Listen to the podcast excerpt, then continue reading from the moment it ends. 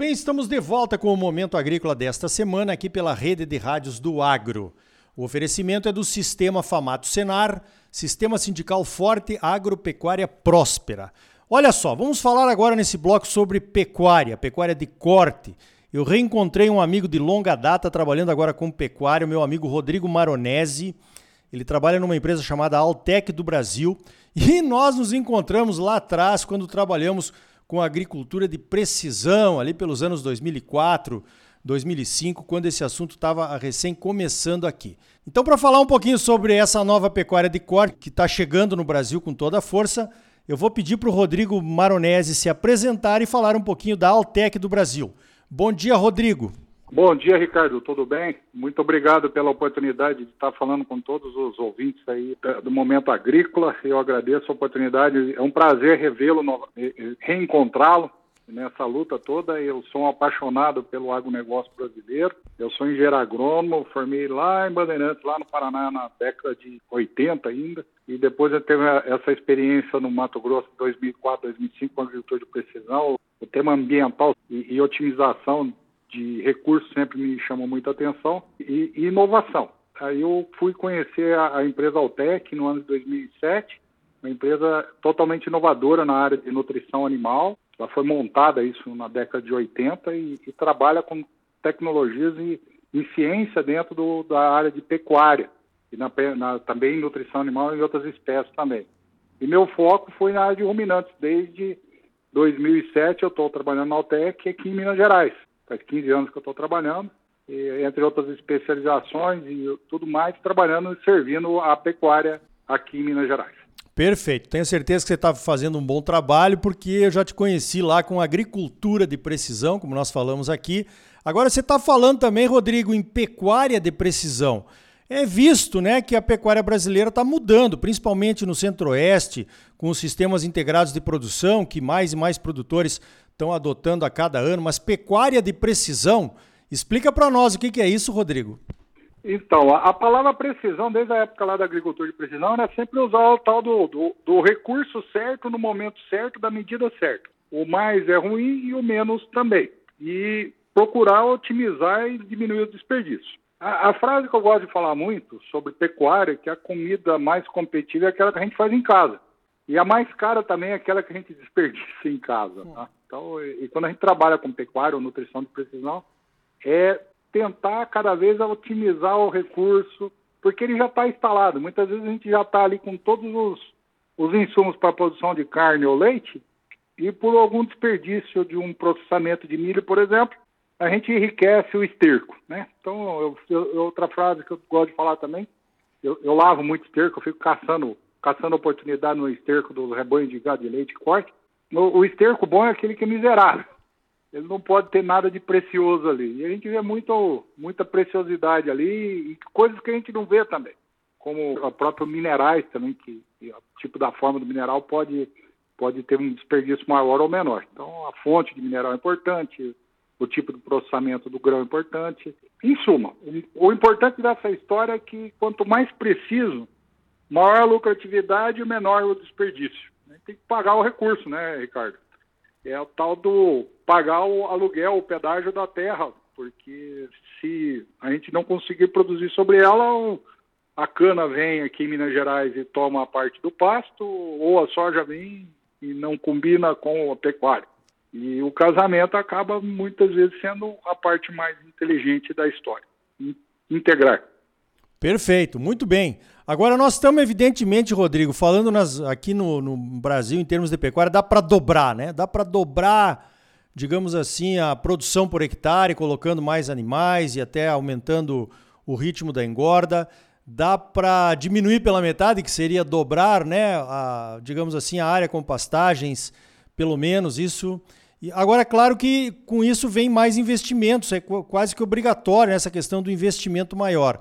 Com investimento maior, existe uma necessidade maior também do lucro, né? Por isso que essa pecuária de precisão com certeza vai ser a cada dia mais valorizada, hein? Sem dúvida nenhuma, Ricardo. É, e eu gosto de gosto muito do exemplo que eu escuto muito no programa que você fala. Todo ano você está falando sobre o SESB que a, se a gente tivesse a produtividade média do SESB e da soja, A gente conseguiria fazer o dobro da soja na metade, ou na metade da área, ou a dobro da produção de soja se a gente tivesse é, subisse essa média para a produção aí da, da média do SESB, comparado com a média nacional. E, e, no caso da pecuária, pena que a gente não tem aí no SESB, mas eu acho que daria para multiplicar por três. É, se a gente conseguisse ter o, o, na média do Brasil, a média dos 5%, dos 5% dos melhores rebanhos do Brasil em termos de pecuária. Então, acho que a gente poderia estar tá, tá, tá numa produção muito maior de carne e leite. E isso daí, nós teremos no futuro possivelmente um, uma pressão muito forte ambiental. E, na minha opinião, quanto mais eficiente é o sistema, menor é a pegada de carbono. E no caso da pecuária, ter metano ou carbono não quer dizer eficiência, muito pelo contrário. Deixou de produzir leite ou carne porque tem o tal do AGV. É um assunto técnico para outra conversa, para outro momento, mas esse também é um desperdício. E o gás não é uma coisa que o, o ruminante esteja é, aproveitando, ela está, na realidade, desperdiçando. Perfeito. Se eu me lembro, o AGV são os ácidos graxos voláteis, né, que a gente estudou lá na faculdade, olha só. Foi, foi, tu foi fundo agora, hein, Rodrigo?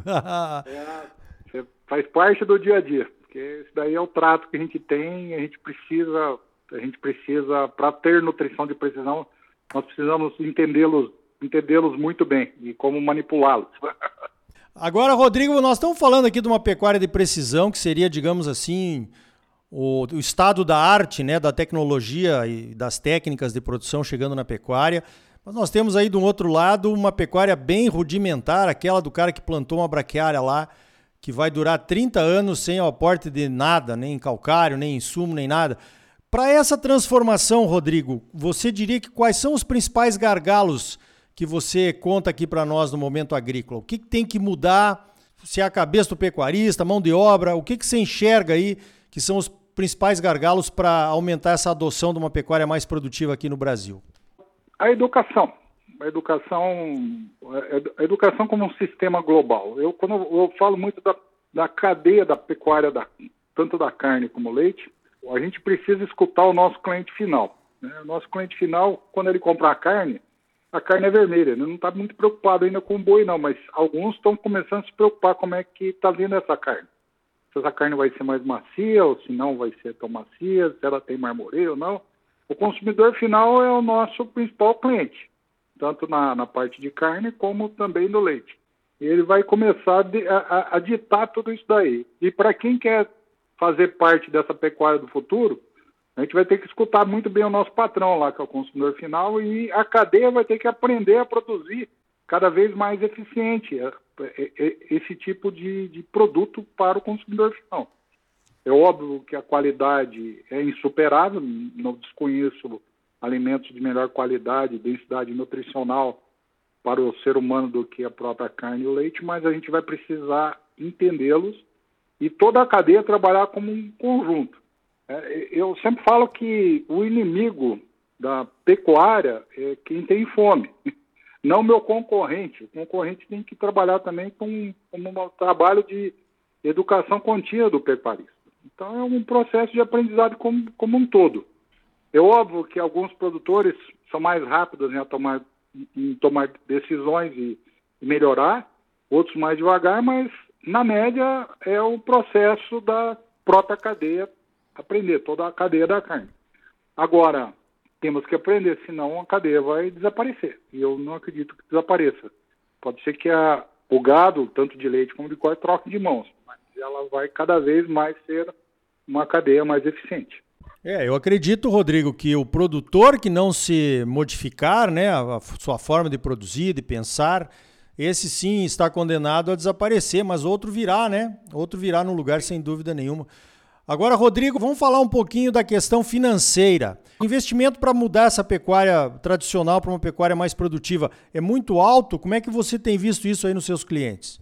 Existe sim investimento. A, pecuária, como, como atividade, ela demanda de, demanda de uma coisa muito importante, mais do que da parte agrícola. Ela demanda de um fluxo de caixa. Por exemplo, a operação de confinamento é uma das operações de maior fluxo de caixa que eu conheço, por exemplo porque você acaba tendo que empatar muito em cima do, do animal. E você, se você faz uma pecuária é, com um ciclo muito longo, você empata muito caixa e demora muito tempo para retornar. Então a gente precisa, nós precisamos ter tecnologia. E isso daí, na mão de alguns, tem acelerado muito e essa tecnologia está sendo transmitida de forma muito rápida através da pesquisa e dos eventos de pecuária a nível de Brasil. Os produtores cada vez buscam mais tecnologias, buscam mais sistema de produção, é, a disrupção da pecuária do, do boi 777 no Brasil para pecuária a pasto, ela acelerou muito todo, toda a parte de pecuária dessa braquiária do Brasil. O pessoal aqui da APA Colina mostrou que é possível fazer, que é ter sete meses na, na cria, sete meses na cria e sete meses na terminação a pasto. E o sistema tem acelerado até mais que isso. E eu acredito que a nossa pecuária da década de 80 e 90 vai ser muito diferente do que vai acontecer na próxima década aí do, no, do Brasil. A gente vai ter um avanço muito grande de produção, produtividade e retorno econômico. Muito bem, conversei então com o Rodrigo Maronese da Altec do Brasil. Falamos aqui da pecuária de precisão, que é uma pecuária cada vez mais tecnificada, né, em busca de uma sobrevivência e de uma maior produção e de uma maior produtividade. Rodrigo, parabéns pelo trabalho. Eu acompanho seus posts ali num grupo de WhatsApp que a gente participa juntos. E obrigado pela tua participação aqui no Momento Agrícola. Eu que agradeço, Ricardo, e fico à disposição para maiores e outras oportunidades. Agradeço muito por estar aí e poder colaborar. E, sem dúvida, a gente procura é, ter, encontrar novas, novas oportunidades de melhoria, tanto para nós como pessoas, como também como os nossos clientes e amigos pecuaristas a nível de Brasil e do Mato Grosso. Muito obrigado, Ricardo.